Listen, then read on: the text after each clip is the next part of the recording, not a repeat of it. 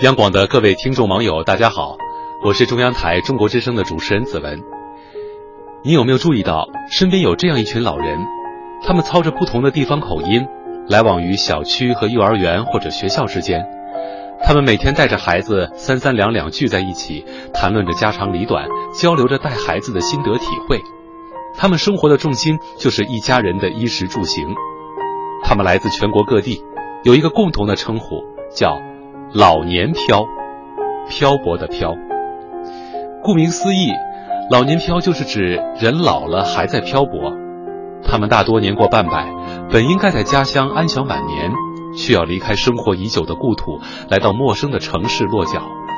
对他们而言，和子女团圆纵然幸福，但同时面对忙于工作的子女，全然陌生的环境，这种幸福的滋味又难免五味杂陈。